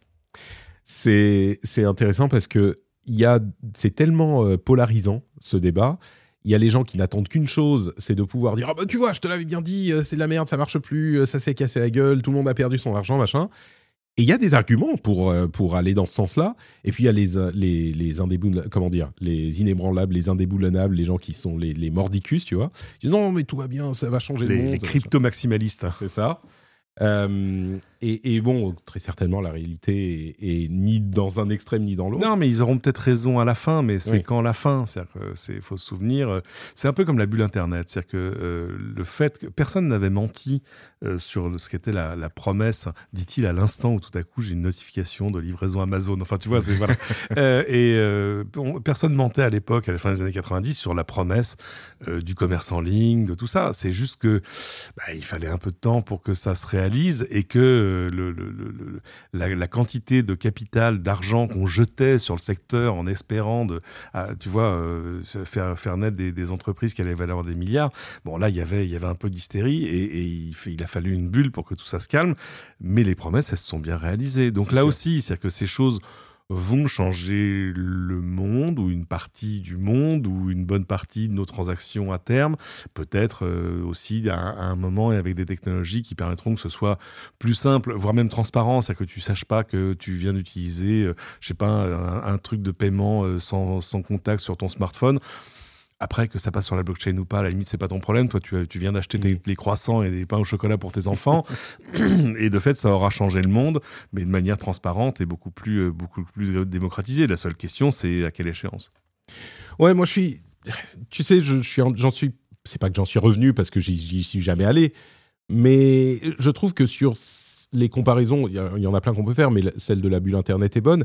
Il y avait quand même des fondamentaux, tu vois. Il y avait des trucs que tu pouvais comprendre, tenir. euh, euh, tu comprenais les bénéfices du truc. Plus ça va, moins je comprends les bénéfices de, de ces technologies-là. Je les comprends en théorie, mais dans la pratique, il y a toujours des mais, tu vois. Il y a toujours des mais. Il y a toujours de ah oui, mais ça on pourrait le faire comme ça aussi, ça on pourrait. Et puis ça, ça euh, consomme trop. Et puis ça, tu as besoin d'avoir la confiance dans le réseau euh, à 50% des trucs. Et puis les NFT, oui, mais en fait c'est une adresse du truc que euh, tu vas retrouver. Et puis si le site se casse la gueule, bah toi t'as rien quand même. Enfin, tu vois, il y, a- il y a tellement de mais là-dedans que je suis moins, euh, je, je suis moins, comment dire. je- J'en parlais sur Twitter, évidemment, sur Twitter. ça- Évidemment. Ça, ça, échauffe les passions tout, tout- à à chaque fois, mais je disais, je reste ouvert à l'idée que ça pourra donner quelque chose. Et mais j'attends maintenant de voir, parce que je reste, je, je suis patient mais plus crédule. Je crois qu'au début de euh, l'explosion de ces technologies, on se disait ah ouais ça pourrait, ça pourrait, ça pourrait. Puis au bout d'un moment de dire ça pourrait, tu te dis bon ok ça pourrait, mais à un moment faut qu'on voit que ça peut quoi, ou qu'on voit comment ça peut. Et, là, je suis moins prêt à le prendre euh, on face value, euh, blind. Euh, ok, bon, ça donnera comme ça quelque chose un jour, même si je reste ouvert à la possibilité. Et, d'ailleurs, on voit que, alors, Zuckerberg continue à avancer sur les NFT et les cryptos. on va pouvoir avoir une intégration dans Instagram, là, dans, les semaines à venir. la France a, par exemple, régularisé Binance, qui est l'une des plus grandes plateformes euh, d'échange de, crypto pour mettre un petit peu d'ordre là-dedans et que ça se fasse plus euh, en dehors des clous, on va dire. Euh, donc oui, il y a des signes et clairement, ceux qui disent non, ça y est, ça s'est cassé la gueule, c'est terminé, je pense, vont un petit peu vite en, besogne. Mais, mais oui, donc moi, je reste, on va dire, moins convaincu que j'aurais pu l'être il y a quelques temps. Un peu dubitatif. Non, mais ça se comprend parce que c'est vrai que. En plus, tu as, l'impression d'un milieu qui fonctionne en vase clos en fait. Euh, donc, euh, tu vois, de, gens qui essaient de, comment, qui, prêchent devant la, chorale. donc, évidemment. Euh, Tout le monde chante dans l'assistance. et même si tu comprends ce de quoi ils retournent, tu as toujours l'impression d'être extérieur au truc, un petit peu. Oh, quoique non. Enfin, c'est compliqué. Et bon, moi, je trouve que la promesse est là, que ça se fera probablement pas mm. comme les tenants l'imaginent ou l'imaginaient hier ou l'imaginent aujourd'hui. Il y a plein de choses qui peuvent encore largement évoluer, mais que voilà, il y a, y, a, euh, y a de fait une étape technologique qu'on passe quand, on, quand on invente la blockchain. Il y a plein de besoins qui vont être remplis d'une manière ou d'une autre. Le fait, par exemple, que toutes les grandes monnaies vont devoir avoir un pendant numérique ça fait pas vraiment débat. Euh, il suffit de lire les, rapports de toutes les banques centrales euh, qui s'y apprêtent d'une manière ou d'une autre, ou qui testent, ou qui machin, etc. Parce qu'évidemment, personne ne veut être le dernier, tu vois, qui reste debout au jeu des chaises musicales sur bah, t'as pas de t'as pas d'euro numérique, toi. Bah, c'est dommage parce que entre le, le, yen numérique, le dollar numérique et machin, nous on s'amuse bien. Euh, et puis il y a plein d'impératifs d'interopérabilité, il y a plein de trucs pour les entreprises. Il y a mille choses qui vont se passer, mais voilà, la révolution n'est pas pour demain matin. Euh, il faut. Tu sais, j'hésite, mais, mais il faut. Il faut parler il faut quoi de, de, Twitter et d'Elon Musk. Oh, mais c'est vite fait, il s'est rien passé cette semaine. Oui et non. Hein. Est-ce que tu as vu le petit. Attends, est-ce que je l'ai dans les notes? Euh, Alors, d'une part, l'action Tesla a bien chuté parce que ah bah, comme prévu. voilà, la bourse est inquiète de ce que fait Elon Musk avec euh, avec Twitter. Euh, inquiète parce que euh, il va, il a plus son, son, son, attention entièrement sur Tesla, bon d'autres choses. Ah, c'est un hobby un peu coûteux en temps pour l'instant Twitter. Hein. C'est ça. Euh, Elon Musk donc cherche à minimiser son investissement personnel pour le rachat de Twitter. Il a fait venir notamment de l'investissement du Qatar ou d'Arabie Saoudite, enfin ce genre de choses qui posent des questions sur les questions de, de, de comment dire de free speech de, liberté de parole absolue, même s'il dit nous on respecte les lois dans les limites de, la, du respect des lois. Et puis il y a eu euh, ce matin, je crois, un, tweet un petit peu étrange que j'ai pas bien compris euh, de, de, Thierry Breton. Euh, ah. qui, tu l'as vu ou pas la vidéo? Non. Alors, c'est Thierry Breton et Elon Musk en mode euh, awkward Maximus, euh, qui, sont dans, j'imagine, une usine Tesla ou un truc comme ça, et qui serrent la main en disant Ah bah oui, euh, monsieur, monsieur Musk, vous avez bien compris que Twitter devra respecter les lois européennes en Europe. Hein, et, Elon Musk qui dit euh, euh, euh, oui, tout à fait, avec son, son, son, son, comment dire, son malaise, malaise permanent. ah oui, je vois, oh là là. Et, et, il dit oui, oui, tout à fait. D'ailleurs, nous sommes d'accord sur tout, nous sommes complètement d'accord. Alors j'ai c'est vraiment. Breton disait il y a quelques jours de ça, il va falloir que Musk comprenne que en Europe on a des lois et qu'il va falloir les respecter. Ce que Bon, Musk, a priori, n'a pas forcément. Euh, il n'est pas contre, hein, il dit il faut respecter les lois, mais dans le contexte de euh, la, entre guillemets, liberté de parole absolue, euh, bah, ça semblait aller à l'encontre de certaines choses qui exigent l'Union européenne et, à vrai dire, d'autres institutions.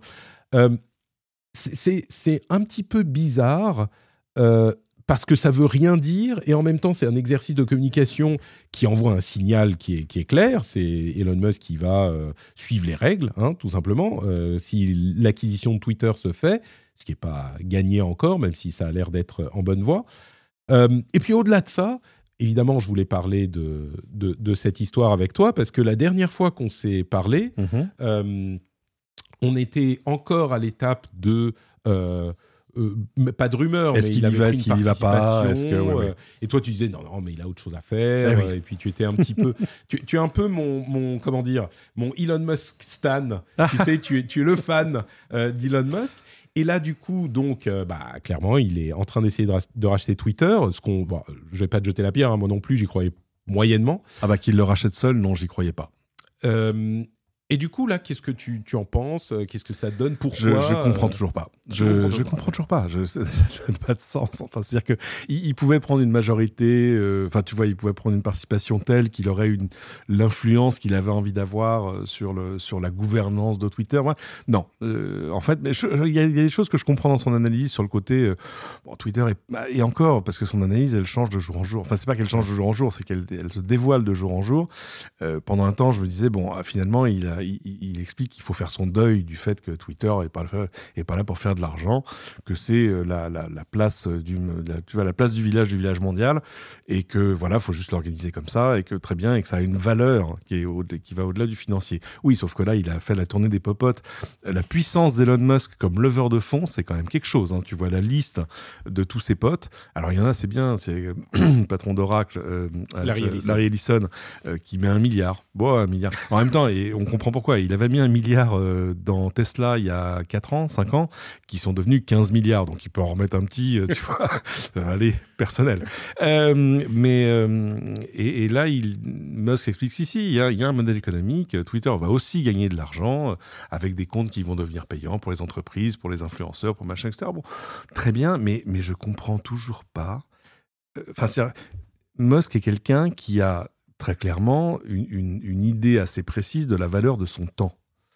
Et là, je ne comprends pas comment il s'auto-explique le temps qui passe sur ce truc-là. Euh, alors que euh, l'exemple précédent, c'était Hyperloop, tu vois, où il dit Ah, ce serait génial de faire un truc qui aille très vite dans un tube et machin, etc., qui remplacerait l'avion. Mais il était quand même euh, lucide à l'époque. Il disait Oui, enfin, je vais pas le faire parce que j'ai quand même plein de trucs. Voilà. Et ben là, il, aurait dû faire pareil en disant Moi, je, trouve que Twitter, c'est important, ce serait bien de faire ça, ça, ça, ça, ça. Voilà, j'ai mis de l'argent, je vais mettre trois mecs, et puis voilà. bon, j'imagine que c'est ce qui va se passer à un moment. Il va pas juste devenir patron de Twitter. C'est grotesque. Bah, en l'occurrence, oui, pour quelque temps, au moins. Euh, mais c'est ce qui a fuité. Au, si le rachat se fait, il sera, euh, enfin, c'est les rumeurs, hein, mais il semblerait que on s'attende à ce qu'il soit euh, CEO de Twitter pendant au moins quelques temps, jusqu'à ce qu'il trouve un remplacement, un remplaçant. Donc exit, exit, exit le CEO actuel. et puis on a vu effectivement, comme tu disais, le, les decks de présentation qu'il a fait au fonds d'investissement, aux banques, machin où c'est euh, alors euh, on va euh, quintupler les revenus, enfin la valeur. Lui, ce qu'il veut, c'est quintupler la valeur de Twitter, si je ne me trompe pas, et revendre dans quelques années. Enfin, repasser sur les marchés publics dans quelques années. Mais alors, comment Et il parle effectivement de d'authentifier tous les humains du monde. au-delà du fait que... Ça, c'est sa grande guerre contre, contre les bots. En fait, il veut juste qu'il n'y ait plus de bots et que donc on arrive à dire, voilà, ce compte-là appartient à un humain. Ce qu'on peut comprendre effectivement, et euh, moi la première chose à laquelle je pense, c'est euh, mais oui, mais il y a des gens qui ont besoin d'anonymat aussi, euh, et qui, qui, et parce que là on parle pas juste Ah mais c'est pas parce que tu es anonyme que t'es pas un humain. Oui, mais il faut que euh, Twitter, eux, dans leur bureau au moins, ils aient une preuve que tu existes et que tu es un humain. C'est pas juste l'adresse IP qu'on peut remonter ensuite s'il y a une procédure légale euh, qui exige l'identification de la personne. Là, on parle de, alors je sais pas, je, le dis comme ça, mais a priori, ce qu'on pourrait imaginer, c'est qu'il faut envoyer une pièce d'identité à Twitter pour prouver que c'est toi, tu vois. Ou peut-être juste un captcha une fois de temps en temps. Euh, bah, peut-être, peut-être, mais euh, je sais pas. Moi, ça me paraît. Ou peut-être qu'il y aurait effectivement un captcha une fois de temps en temps, et que euh, au-delà, si on veut avoir le petit checkmark, il faut avoir, il faut s'être. Euh, et la question de l'anonymat, je pense, est important. Enfin, est importante. Et il y a beaucoup de gens. On, va penser à certains pays où on peut pas s'exprimer librement. Mais pas que. Il y a des pays où on peut s'exprimer librement, où certaines personnes ont besoin, envie, besoin de s'exprimer de manière complètement anonyme et, de ne pas s'identifier auprès du service. Mais je crois que si jamais... Ah, enfin, ce système, il faut l'avouer, a des désavantages dans tous les sens. C'est-à-dire que si on identifie tout le monde, ça a des avantages. Si on laisse l'anonymat partout, ça a des avantages aussi. Peut-être que le fait de choisir, bon, bah maintenant les bots, ils n'existeront plus parce que, en théorie, hein, il y aura toujours des moyens d'eux, mais pas à aussi grande échelle qu'aujourd'hui. Et donc, ça assainira peut-être un petit peu le euh, réseau. Disons que dans la théorie, si on peut avoir l'assurance intellectuelle que quand quelqu'un nous répond sur Twitter, c'est une vraie personne qui existe, qui dit vraiment ce qu'elle dit, c'est vrai que ça peut euh, améliorer le au-delà de la, de des problèmes des personnes qui sont euh, qui ont besoin d'anonymat, bah ça peut améliorer la discussion sur Twitter quoi. Je pense que ça fait partie des, buts poursuivis en tout cas. c'est vrai que ça assanirait les choses, mais il faut il faut aller voir les threads d'Elon Musk. Dès qu'il poste un tweet, il y a 22 000 réponses en dessous qui sont uniquement des bots euh, avec des liens pour essayer de te piquer tes cryptos en gros, tu vois, ou avec du spam enfin machin. Donc je comprends qu'il en souffre. Hein. C'est un peu, tu vois, c'est une espèce de nuée de trucs parasites qui sont derrière lui. mais euh, mais c'est vrai que ça fait cher pour, tu vois, une espèce de combat personnel, quoi. Et clairement, il tient beaucoup à, Twitter. Et, c'est un autre truc qu'on avait euh, fait remarquer, c'est que là, Elon Musk, tout ce dont il parle, c'est des problèmes d'Elon Musk. Tu vois, les questions de bots, il, s'est beaucoup focalisé sur les bots parce que lui, il en souffre, euh, machin. Et, une autre chose qu'on va faire remarquer, c'est que, bah, encore une fois, le problème de trust and safety, c'est un gros problème sur Twitter. Euh, le fait de, euh, de pas, des, questions de euh, modération, qui, qui est bon, c'est pas qu'elle est pas bien faite, mais la, limite de la modération, bah, ils ont pas beaucoup investi là-dedans. Et visiblement ils avaient un petit peu poussé la, le, comment dire, la molette de la modération pendant quelques temps, un ou deux ans, et comme ça nuisait à l'engagement, eh ben, ils sont revenus en arrière et donc c'est redevenu un petit peu plus compliqué. Et, donc le fait de euh, d'avoir une modération, on va dire, cet euh, absolutisme du, de, la liberté de parole qui pousse, bah oui, à tout ce qui est euh, harcèlement et, et, toxicité. Eh ben, c'est pas Elon Musk qui va en souffrir, tu vois. C'est pas lui qui va. c'est des gens qui sont pas Elon Musk, pas le, le, le board de Twitter et les gens qui ont mis de l'argent, et euh, je sais que ça agace des gens parfois, mais qui sont pas des mecs blancs euh, de, de, la. Tu vois, c'est pas les minorités. Et les, les, gens qui vont souffrir de ces choses-là, c'est euh, des gens qui ne sont pas dans les prises de décision que semble faire Elon Musk. Et c'est aussi un truc qu'il faut, qu'il faut prendre en compte. Maintenant, est-ce que. et il y a des préoccupations chez Twitter, chez les ingénieurs, chez les, les, publicitaires, mine de rien. Euh, le, problème de la modération, c'est pas que un problème de harcèlement et de toxicité, c'est un problème de est-ce que les marques vont vouloir faire de la pub sur Twitter quand euh, si la, la, société devient, euh, enfin la société, le réseau devient moins modéré et donc plus toxique, plus problématique? Bon, il y a plein de problèmes qui se posent, on n'a toujours pas la réponse. Quoi. Mais on les avait pas jusque-là déjà. C'est un petit peu le problème, c'est que aujourd'hui, aujourd'hui, euh, Twitter reste un, réseau qui est, euh, bah oui, qui est euh, problématique à de nombreux égards, y compris les problèmes de, harcèlement. Et, c'est, comment dire, c'est un réseau qui est particulier, Twitter, parce que c'est la conversation, c'est la place publique, c'est le mégaphone, et tout le monde le reprend. Donc même si on n'a que 300 millions d'utilisateurs, bah, un tweet peut être pris partout dans le monde et dans tous les médias. Mais c'est un, réseau qui est très particulier à ce niveau parce que Instagram, ils n'ont pas autant de problèmes de cette nature parce que c'est pas le même type d'interaction. D'interaction, TikTok pareil. Bon, Facebook, on va le mettre de côté, mais euh, bref, est-ce que Elon Musk pourra résoudre les problèmes de Twitter? Malheureusement, le, le, Elon Stan que, que, tu es selon moi.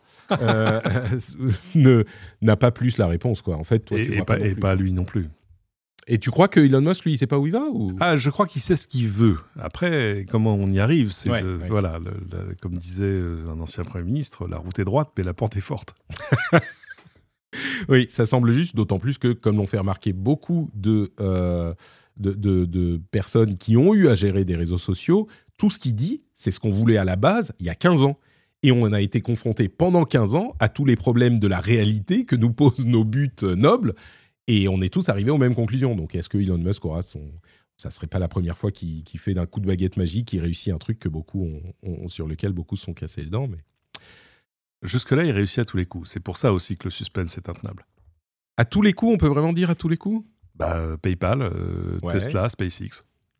Ouais. Est-ce que les. Euh, attends, il y a bien des trucs qui, sur lesquels il s'est planté quand même. Ah bon? les... Alors, tu me dis, les Boring Company, c'est lui quand même.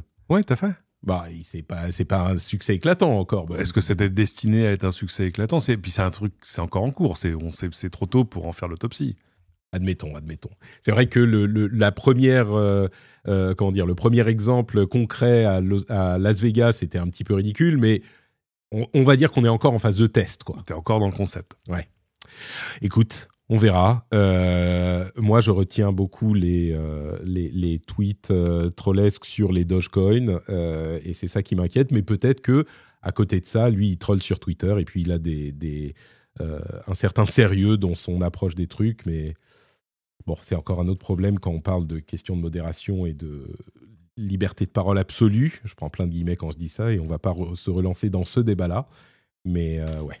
Bref, bah écoute, Merci pour ce petit moment partagé, Cédric. Mais écoute, c'était un, c'était un plaisir. Reviens quand tu veux. Ce, studio est le tien. Je, me, je m'en souviendrai. Euh, entre-temps, ce dont doivent se souvenir les auditeurs, c'est euh, où ils peuvent te retrouver si eux n'ont pas le privilège de pouvoir venir au, studio. Mais venez tous euh, à la plaine Saint-Denis, bâtiment. Non, enfin bon, vous prenez rendez-vous, voilà.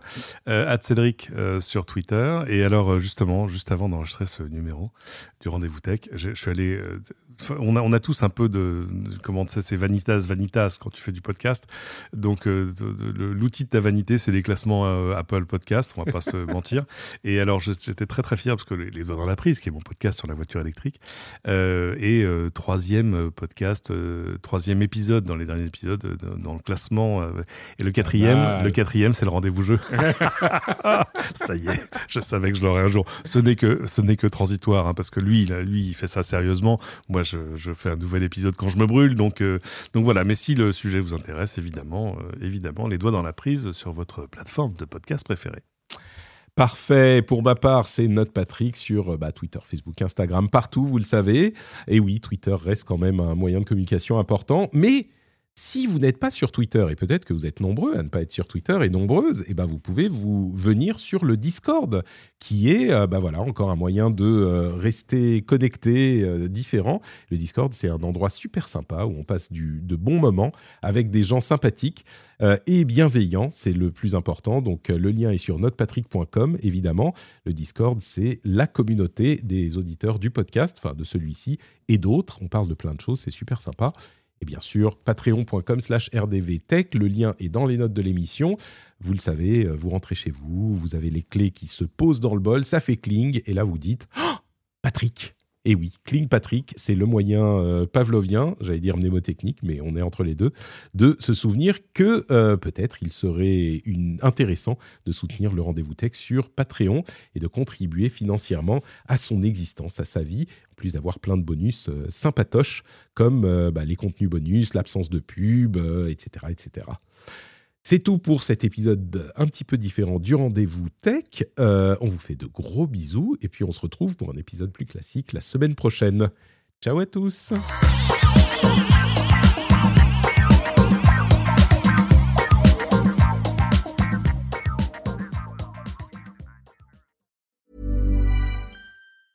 Small details are big surfaces. Tight corners are odd shapes. Flat, rounded, textured or tall. Whatever your next project, there's a spray paint pattern that's just right. Because Rust new Custom Spray 5 in 1 gives you control with five different spray patterns. So you can tackle nooks, crannies, edges, and curves without worrying about drips, runs, uneven coverage, or anything else. Custom Spray 5 in 1.